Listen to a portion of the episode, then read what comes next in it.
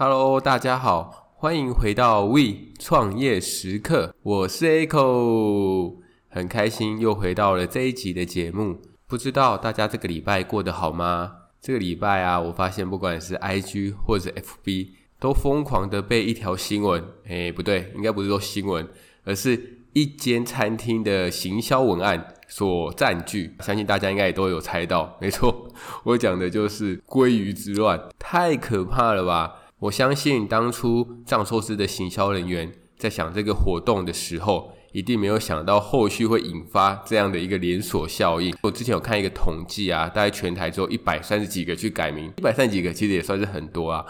他一定没有想到，居然真的有人会去改名字，就为了吃一顿免钱的饭。哇，想一想，其实我觉得是真的有点可怕的啊。不知道各位听众对于这个新闻的观感是怎么样子的？因为现在不是很多在讲说啊，他改了，可能说他以前有被改过名啊，大家只能改三次名嘛，所以他就没办法改回来。很多人就会想说，哎，去问一下律师，那还有没有机会可以改回来？觉得呢？有必要给他们改回来吗？我觉得就见仁见智啊。那如果以站在我自己的思考上面，我会觉得没有必要啊，也是你自己的选择，你选择了改名，你选择了去参加这个活动，那后续。没有办法改回来，也是你自己要去承担的，对吧？好啦，让我们把主题拉回来。这一次这一集的节目，想要跟大家聊什么呢？这一集想要跟大家聊聊啊，有关于外送平台的这件事情。那我记得我在第一次接触外送平台的时候，其实并不是在台湾，因为那时候在台湾，不管是 Foodpanda 或者是 Uber E，其实它还没有那么盛行。我第一次接触的时候是在我还在加拿大的时候。那时候啊，因为有些空闲的时间，所以想说可以去赚点生活费。那时候就有人推荐我说：“诶，你可以去做 Uber E 啊，去做外送。”但后来有一些原因，所以我后来没有去做这个，而是选择了一间饮料店。很幸运的就是饮料店，因为它有装 Uber E 嘛，所以有一些人来拿外送的时候，就可以跟他们小聊一下。那我发现呢，在国外的 Uber E 就是做外送的这一些，其实跟台湾我觉得有些许的不一样。首先，第一个就是交通工具的部分。那在台湾，其实我们可以看到机车非常非常的普及，所以大部分会去做外送的话，他们通常都是选择以机车当成代步的工具。但是在国外啊，他们通常都是骑单车。哇，这个体力也太好了一点吧！甚至还有一些人啊，他的交通工具他并没有任何交通工具，他是选择以步行的方式来做外送。虽然说这样的单就会比较少一点。因为你想看距离近嘛，有时候我们可能就会想说，那就自己去买，不用叫外送。那为什么他们那边不以机车送餐呢？除了说刚刚前面提到的普及化之外，还有因为啊，在他们那边考机车之后所要缴的税跟保险，其实也是一笔很大的开支，他们就比较不会以这样的方式来送餐。第二个部分就是他们的收入来源。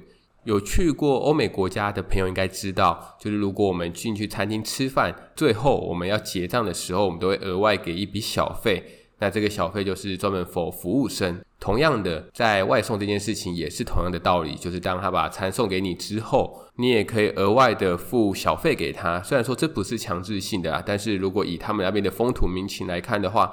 会付的人还是比较多，所以他们的主要收入来源除了本来的运费之外，还会再加上小费，所以他的收入是更多的。最后一个就是我觉得还蛮有趣的，就是当一开始你在注册的时候，你必须选择你未来送餐的方式，就是你的交通工具是选择哪一种，会依据你选择的不同的交通工具，平台会抽取不一样的趴数。举例来说，脚踏车可能就会抽三十到三十五趴。那汽车可能就是抽二十到二十五趴，为什么会有这样的规定呢？其实我想了一下，其实我觉得也没有不合理啊。因为站在如果我是平台商的角度，我一定希望你的交通工具是可以到达越远越好嘛。因为如果你很远，我可以开车，你就不肯骑脚踏车啦。如果很近，你开着骑脚踏车，你都可以接。所以为了让你去选择可以到达更远的交通工具，因此就有这样的规定产生。那我们拉回来台湾。就是以台湾的市场来说这件事情，现在台湾两大龙头的外送平台，大家应该都知道嘛，就是 Foodpanda 跟 Uber E。那大家觉得这两间他们在不管是行销上面的一个企划，或者是品牌，就是当你看到这两家公司的时候，你的想法会不会觉得他们有不同，还是你觉得都是一模一样？但其实我觉得这两家目前他们走的路已经有一点点不一样了。Foodpanda 的话，我觉得他们现在想要走的路比较偏向于是，当你有外送需求的时候，你就会想到 Foodpanda。你就说，哎、欸、，Echo，这不是废话吗？什么外送需求？呃，那我想表达的是说，因为你看哦，Foodpanda 他们现在已经在做很多生活用品，有没有？你记得有一个广告，有一个人他在上厕所的时候突然就没有卫生纸了，发生这件事怎么办呢？不用担心，Foodpanda 来帮你解决。所以他们现在想要做的是更广，其实已经没有锁定在一定是食物的这个东西上面了。但是我们去观察 Uber E 现在广告也打很凶，对吧？今晚我想来点 hamburger，类似这样子。所以你会觉得他们的诉求，或者是他们想要塑造让我们的印象，还是比较偏向于食物上面。所以我觉得 Uber E 的诉求就更集中在于，当你想要吃美食的时候。你就会想到 Uber Eats，这是我的想法啦。那不知道大家对于这两间有没有什么样不一样的想法？我们再把角度拉回消费者身上，大家觉得为什么我们会去使用外送平台，而不是到店里面去自己取或者是内用呢？以下是我觉得的几个原因。第一个，你不想要排队，你想要吃一间名店。举例来说好了，鼎泰丰，我想吃。但每次我想要内用的时候，我就是必须要等一个小时，甚至我要等两个小时，太久了吧？所以我就直接叫外送，我还可以在家里打打电动，或者是追追剧，然后只要等外送的人叮咚就好啦。第二个原因，有可能是因为外面的天气不好，或者是你有一些因素你不想出门。其实我觉得这也是一个很大的原因啊，因为那时候在国外的时候，只要你看到当天的天气不好，可能下大雨。或者是下雪，那一天的外送，那一天的 Uber E 绝对是爆单，一定是爆量的。同理可证嘛，在台湾，如果真的下大雨、下雷雨的时候，你不想出门，那你肯定就只会叫外送平台了嘛。那这边也要呼吁一下，因为我记得之前有人说过，就是不要在台风天或者是天气真的非常非常恶劣的时候，还要去叫外送的人员到你家里帮你送餐，因为这也是非常危险的，所以大家可能要将心比心一下。再来是第三个原因，是平台其实他们现在有提供非常多的折扣活动，这些折扣活动再搭配优惠码，再以及免运的活动。这样哩哩扣扣这样扣扣扣扣扣，说不定可以得到一个非常满意的一个价格，会觉得哎也没有那么贵啊，所以才会导致现在有越来越多的人去使用外送平台。还有最后一个原因，就是因为在平台上面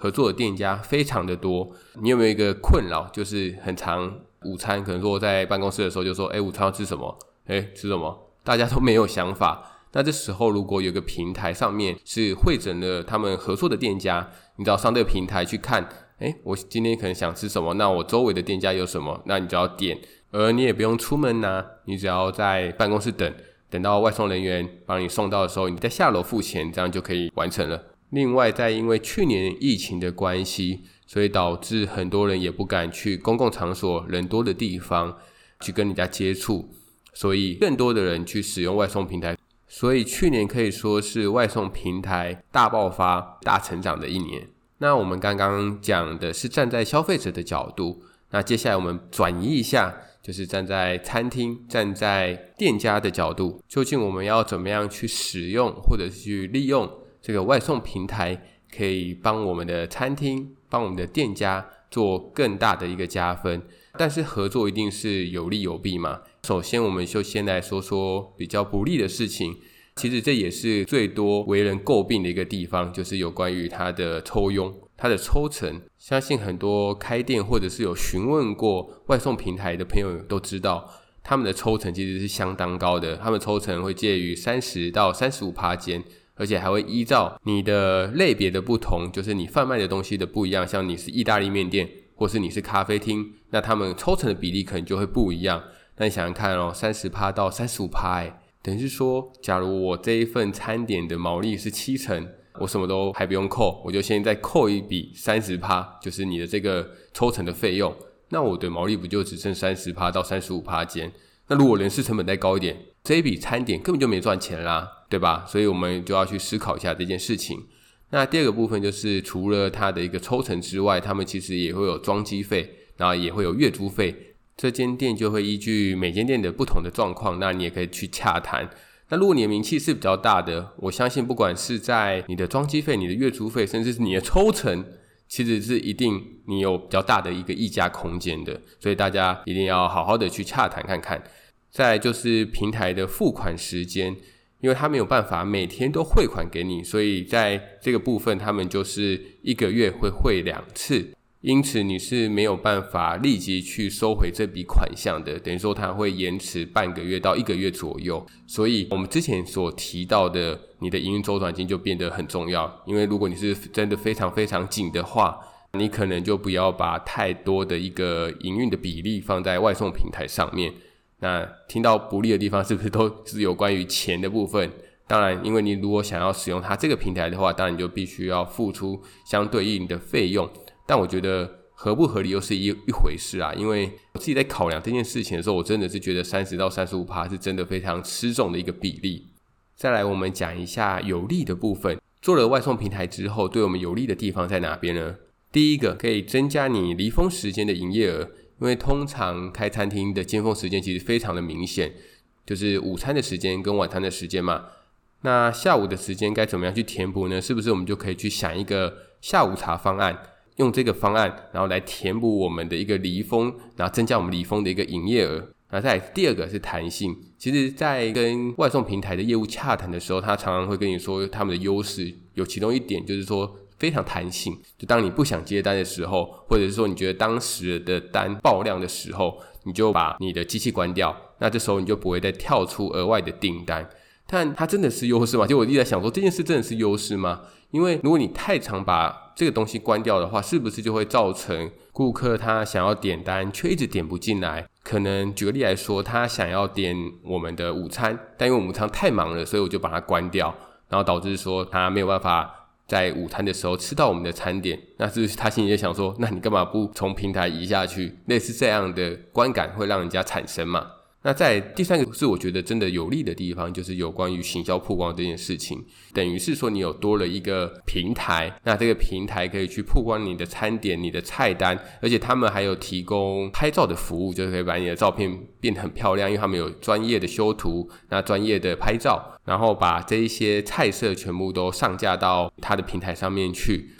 那我相信这对我们的品牌行销也是相当有利的。那我们前面讲了那么多，最后我们来讲一下，如果是你自己的店家，要不要用外送平台的这件事情，该怎么样去做一个思考呢？首先，第一个是我觉得可以朝着你的经营的方向，就是你的客群、你的模式是属于哪一类的。如果你店的订单是属于外带客或者是外送的比较多的话，那就不妨可以去思考看看，外送平台能不能给你增加额外的一个营业额。但如果你的顾客是偏向于内用的，就像我们一样是一个独立咖啡厅的话，不妨就去思考看看，如果你真的把你们的餐点放到了外送平台上，对你们是不是有加分的效果？其实我那时候一直在思考这个问题是，像我们独立咖啡厅啊，当顾客来的时候，那他们想要的东西是什么呢？是餐点吗？是服务吗？还是氛围？那我相信，以我们自己来说的话，我们的顾客很多，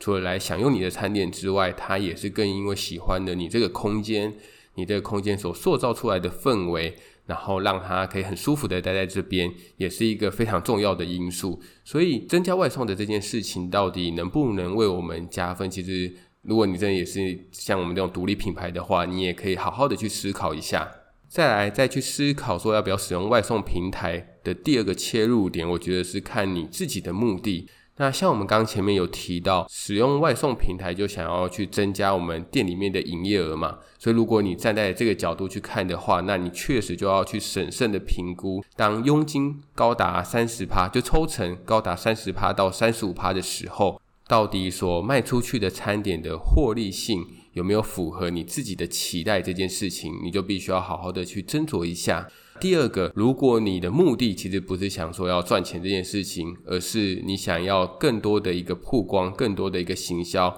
以提升你自己，不管是品牌也好，或者是你餐点的一个知名度，那我觉得不妨可以去试试看外送的这个东西。因为我们刚刚前面其实有稍微提到啊，就是如果你可以多个管道。然后让更多的人知道你的餐点，尤其是因为外送啊，它都是以限定太远的地方没有办法去送嘛，所以如果以板桥或比综合区为例的话，那一定就是在周围的人要点餐的时候才会看到你的餐厅嘛。如果你在让顾客的这次的外送的订单有一个良好的体验的话，那未来他回来的几率也是相当高的，而且他也有听过你们公司，也知道你们的咖啡厅或是你们的餐厅是在哪边的嘛。再来是第三个，就是为了要提高客单价或者是增加顾客回购的几率。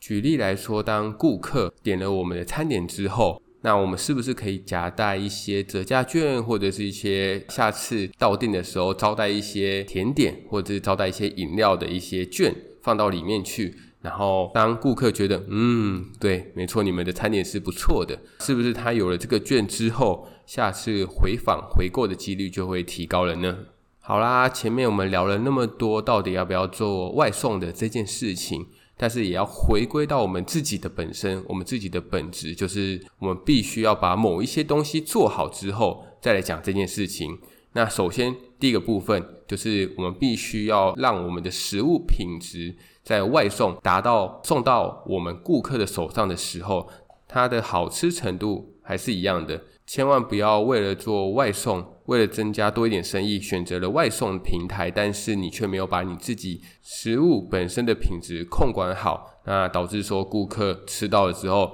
在我们的餐厅上面打一个大叉叉，拒绝往来户，那这样子是不是更得不偿失？举个例子来说好了，那时候我们有在思考，因为我们店里有一个很热门的产品叫做咖喱饭，而咖喱饭这项产品适不适合去做外送？如何去包装它，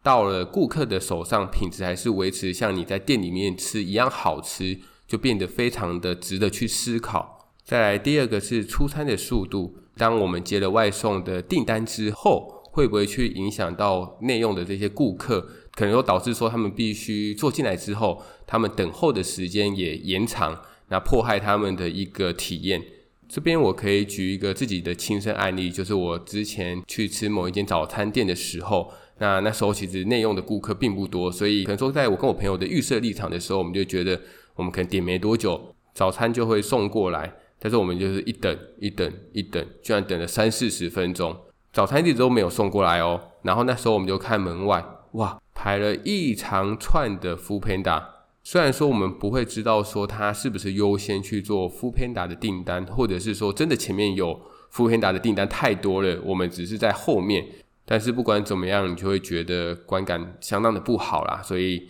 导致说我们后面就没有再去那间早餐店了。而且啊，换一个方向思考，其实我们才是高毛利的顾客。哎，我不是奥客，我先讲一下，只是说我那时候在思考这件事情的时候，我会觉得这有点可惜啊。因为内用的顾客其实对于店家来说才是高毛利的顾客嘛，因为我们是不会被抽那三十五趴到三十趴之间的，那因此我自己也会特别的去注意这件事情。